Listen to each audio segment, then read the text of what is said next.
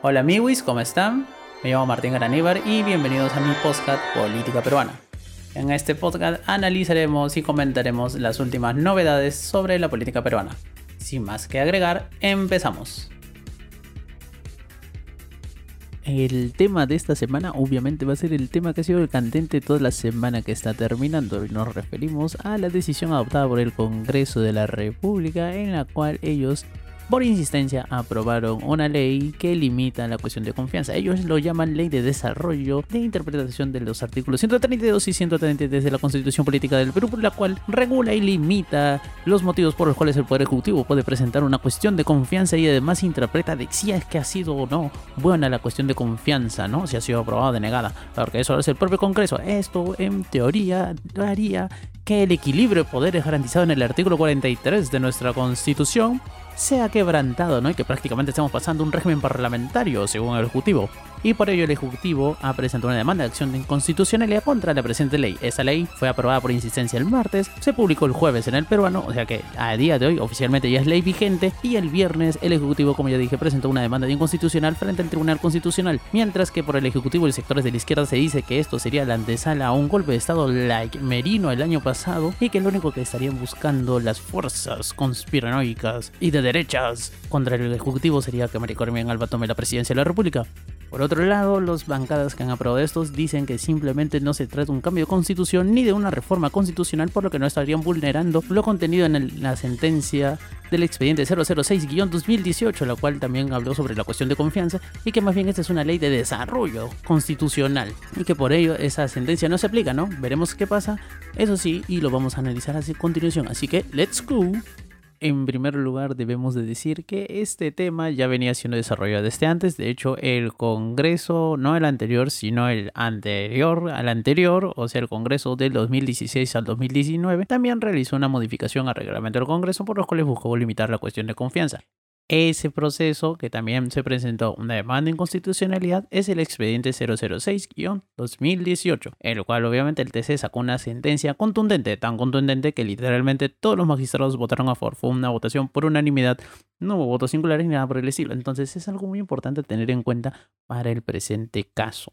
Eh, lo que pasó fue que ahora el Congreso obviamente también ha aprobado una ley así bastante rápido. Esta ley que aprobó el Congreso en realidad es una ley de interpretación constitucional. ¿Qué quiere decir eso? Que interpreta el sentido o, da significado, contenido al último párrafo del artículo 132 y el artículo 133 de la Constitución referente justamente a la cuestión de confianza y las posibilidades que dice, ¿no? Y qué dice la ley aprobada, ¿no? Literalmente su primer artículo dice que la facultad que tiene un ministro y la del presidente del Consejo de Ministros a nombre del Consejo de plantear una cuestión de confianza conforme al último párrafo del artículo 132 y al artículo 133 de la Constitución está referida a materias de competencia del Poder Ejecutivo relacionadas directamente a la concreción de su política general del gobierno, no encontrándose entre ellas las relativas a la aprobación o no de reformas constitucionales ni a las que afecten los procedimientos y las competencias exclusivas y excluyentes del Congreso de la República o de otros organismos constitucionalmente autónomos. Y acá viene la cuestión o la cereza del pastel, ¿no? Es la primera disposición complementario final. Dice, la cuestión de confianza es aprobada o rehusada luego de concluir el debate y luego de realizar la votación conforme al reglamento del Congreso. El resultado de la votación es comunicado expresamente al Poder Ejecutivo mediante oficio para que surja efecto. Solo el Congreso de la República puede interpretar el sentido de su decisión. Y ahí está el chon, obviamente, ¿no? Porque, como ya les había explicado hace un momento, teníamos la sentencia del Tribunal Constitucional y la sentencia del Tribunal Constitucional cuando habla sobre estas modificaciones al reglamento del Congreso que al final las declaró inconstitucionales, dice en el fundamento 74 de esa sentencia, ¿no? Dice, cuando interpreta de le dice el alcance de la cuestión de confianza, ¿no? O sea, cómo entiende el Tribunal Constitucional qué es en realidad la cuestión de confianza, ¿no? Y aquí dice más que nada, el fundamento 74 lo voy a leer tal cual, ¿no? Dice, si la cuestión de confianza es entendida como una facultad del Poder Ejecutivo, cuya finalidad esencial es servir de contrapeso a la posibilidad del Congreso de hacer políticamente responsable a los ministros mediante la moción de censura, las restricciones a dicha facultad introducidas por la norma impugnada, o sea, el reglamento del Congreso, vulnerarían el principio de balance entre poderes, que es un rasgo de identidad de nuestra forma de gobierno, el cual no puede ser alterado ni aún vía reforma constitucional sin quebrantar la separación de poderes, que es el famoso artículo 43 de la Constitución, ¿no? Y es ahí donde radica lo más importante, ¿no? O sea, según el Ejecutivo lo entiende, esta norma de interpretación o desarrollo constitucional sería una vulneración al artículo 43 porque destruiría el balance y la separación de poderes. ¿Y qué hay respecto al balance de la separación de poderes? ¿no? Esto también es súper importante de hablarlo y es también algo muy importante que también ha desarrollado el Tribunal Constitucional, que es justamente el tema de la separación de poderes, que está en el fundamento 56 de la misma sentencia, ¿no? Dice, en cualquier caso, conforme lo estableció en el artículo 43 de la Constitución, que es parte de ese núcleo duro al que hemos hecho referencia, nuestra forma de gobierno se organiza según el principio de separación de poderes, que tiene los siguientes rasgos de identidad, ¿no? Y ahí dice, principio de separación de poderes propiamente dicho, el de balance entre los poderes y el principio de cooperación, el principio de solución democrática, ¿no? Es muy largo para leerlo, pero por si a alguien le interesa, está en el fundamento 56 de la sentencia del Tribunal Constitucional. Entonces, eh, esto es un tema que justamente lo estaban hablando y se habla acá de la separación de poderes y considera de que el, la forma en que se organizó el Estado, pero no según la Constitución del 93, habla de un, una separación de poderes y no solamente es una separación de poderes tajante tal cual, ¿no? sino que hay un balance y un equilibrio entre ellos y comunicación entre ellos. Por eso se habla del principio, eh, por ejemplo, acá hablaba del principio democrático, principio de cooperación, de solución democrática, perdón, y el principio de cooperación. Entonces, eso es algo súper importante, lo considera núcleo duro. Eso significa que, en teoría, esa parte no se puede modificar ni siquiera por reforma constitucional, porque implicaría un cambio o destruir prácticamente el, sistema eh, tal cual como tenemos en la Constitución, ¿no? Lo que implicaría prácticamente destruir la, eh, la constitución actual, ¿no? Y ese es el tema más candente. Pero la pregunta es, si nuestros congresistas, en teoría, sabían que esto iba a pasar, o sabían que esto estaba así, porque esta sentencia es, como ya lo he leído, bastante clara y ilustrativa, académicamente hablando, ¿por qué lo han hecho, no? Obviamente, esa es la cuestión de fondo y eso es lo que tenemos que analizar a continuación, porque es realmente lo más importante. Entonces, para empezar, ¿no?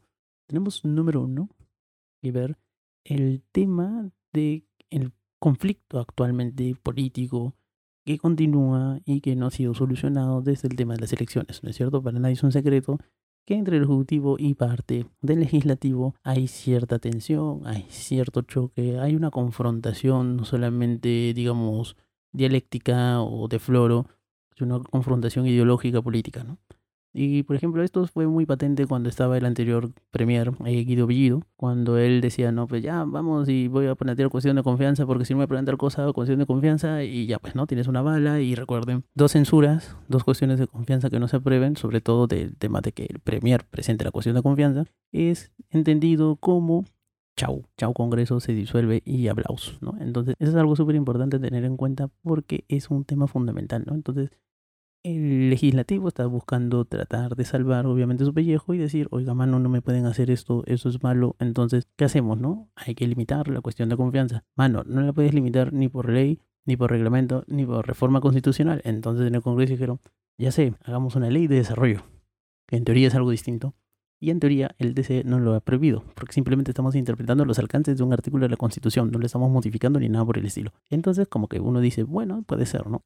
Pero obviamente el Tribunal Constitucional en ese sentido fue muy claro, porque más que nada no habla tanto de que si se puede hacer o no se puede hacer una reforma constitucional. Ellos dicen sí, se pueden hacer reformas constitucionales. Lo que dice es que la forma en que se interpreta de manera restrictiva, digamos, el tema de la cuestión de confianza, es un tema que no solamente afecta la capacidad del Ejecutivo de presentar cuestiones de confianza propiamente dicho, sino que es un tema de balance de poderes, ¿no? Dice, es la estructura, la constitución actual, la del 93, diseñó el Estado de una forma en que hay tres grandes poderes, ¿no? El ejecutivo, legislativo, judicial, y también están los organismos constitucionalmente autónomos, y lo más importante entre estos grandes tres poderes, digamos, es que no es que uno pese sobre el otro. Esta sentencia, en los fundamentos previos, analiza la historia, ¿no? De, de, la, de la estructura del Estado peruano, como es un tema presidencialista, cómo son los regímenes parlamentarios y cómo es el término del régimen peruano, ¿no? que es un presidencialismo atenuado. Eso significa, y el TC lo dice bien claro, no es que un poder del Estado, ejecutivo o legislativo, pese más que otro, sino que lo que pasa es que literalmente los dos poderes pesan igual. O sea, no es que pesen igual, sino que están balanceados y hay equilibrios, pesos y contrapesos entre cada uno de estos poderes, ¿no? No es que uno pese más del otro, están al mismo nivel todos los poderes del Estado. Ninguno tiene supremacía o primacía sobre el otro. Entonces, cuando tú escuchas a algunos congresistas o a la presidenta del Parlamento decir que el legislativo, ¿no? Que el poder legislativo, que el Congreso es el primer poder del Estado, entonces ahí tú dices, oh, bueno, mano, mano, mano, what the fuck, ¿no? No es así. No es así.